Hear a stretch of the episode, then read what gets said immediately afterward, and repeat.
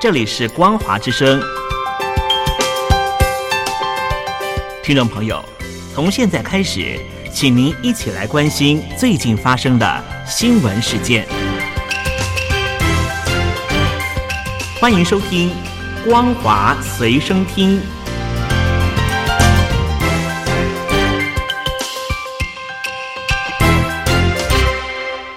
大陆听众朋友您好，欢迎您收听这节《光华随身听》，我是东山林。俄罗斯入侵乌克兰已经届满了血腥两个月，在东正教的复活节仍旧没有停火。乌克兰的总统泽伦斯基宣布，美国国务卿布林肯和美国国防部部长奥斯汀要前往基辅进行参访，这是美国政府官员首度的正式访问乌克兰。泽伦斯基期待两人到来，并且带来特定武器。并且强调，希望能够争取美方提供更先进的重型武器，协助乌克兰夺回失土。而美国总统拜登也特别强调，美国和乌克兰人民站在一起，并且向普京发出明确、没有错误的讯息，就是他永远无法成功的主宰，并且占领整个乌克兰。目前有许多的国际问题专家都表示说，泽伦斯基目前的立场。可能就是希望把二零一四年被俄罗斯所侵占的克里米亚半岛全数夺回。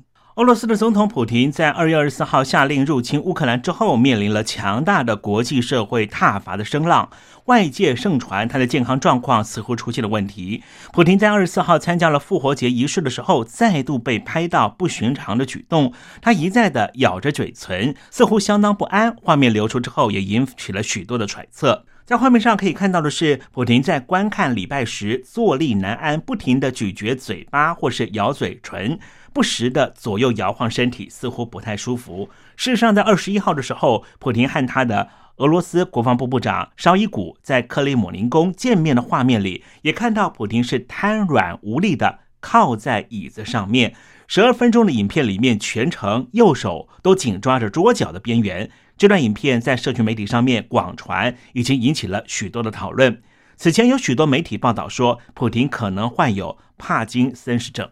尽管说在礼拜天的时候，四月二十四号是东正教年度最神圣的节庆，就是复活节，但是俄军呢仍旧是无情的炮火，不断的轰炸乌克兰东部和南部的。重要城市。而根据英国《金融时报》的报道表示，俄罗斯总统普京原来希望能够透过和谈的方式化解和乌克兰的战争，但是乌克兰的军方集成了黑海舰队的旗舰，就是莫斯科号之后，普京已经放弃了追求和平的外交努力，把目标放在占领更多的乌克兰领土。目前，俄乌战争呢是陷入了焦灼的情况。根据俄罗斯新闻社的披露，擅长破坏行动和游击战的英国特种空勤团已经进入了乌克兰西部的大城利维夫，协助乌克兰军队抗俄。而俄国的总统普京已经下令要进行彻查，查什么呢？就是查英国协助乌克兰多少事情。而英国方面先前也承诺将会提供乌克兰更多的防御性武器。此外，土耳其对于俄罗斯的民用和军用机场也关闭了通往叙利亚的领空。可能对于俄军的行动将会造成更多的压力。目前这场战役进入了第三个月，俄罗斯的军队持续的推进第二阶段的军事行动，誓言要控制乌克兰的东部的顿巴斯地区。俄罗斯的军队在礼拜六的时候猛攻了乌克兰的南部城市敖德萨，并且宣称已经摧毁了外援的军火，但是也再次的造成平民的伤亡。不过，根据来自于英国的最新的战情报告指出，俄罗斯的军队士气和战备程度仍旧十分的低迷，对于顿巴斯的攻势也多次的被乌克兰的军队击退。另一方面，美国的智库苏凡中心资深研究员克拉克指出。俄罗斯的军队看似追求焦土策略，想要利用压倒性的军力和无差别的攻击，迫使残余的平民逃离，进而击退乌克兰军队的意志。而乌克兰的军队试图在涅伯河以东钳制俄罗斯的军队，乌克兰军队可能会分散在各个前线，拉长俄罗斯军队的补给和通讯线。这个策略到目前为止都非常的成功。虽然说俄罗斯的总统普京上礼拜指示俄罗斯的军队不需要攻占乌克兰军队在马利坡仅存的据点亚速钢铁厂，但是俄军仍旧持续的炮轰。基辅当局方面已经邀请俄方在当地举行特别谈判，以救出受困的居民。但是莫斯科当局到目前为止并没有做出任何回应，很有可能不会做任何的谈判。焦点回到中国大陆，上海近期虽然说持续的封城，但是 COVID-19 的疫情仍旧是没有降温，上海的确诊数居高不下。过去一天，再增加了一万九千四百五十五例的本土案例，单日再增加五十一例的不幸病故病例。而目前上海的民生物资和医疗能量仍旧不足，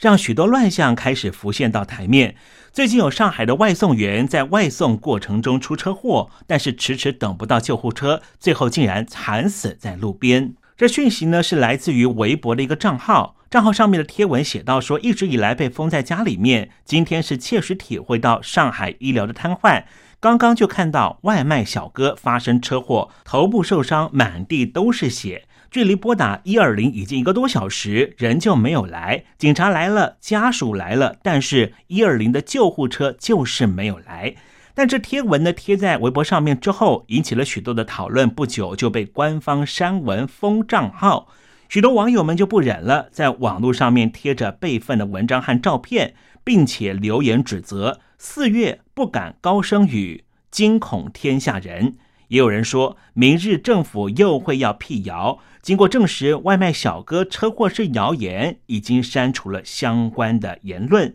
也有人说，有些事情是上不了新闻的。更有人说到说，希望小哥下辈子不要投胎在中国这个伤心地。最近，在上海有个社区的好几名民众向媒体投诉，上海政府发放的免费物资出包又有问题。收到了物资里面有很多腐坏多时、散发着浓厚馊味的鸭肉，让不少人拆开闻到味道之后恶心反胃，甚至有人吃了下去，严重的上吐下泻。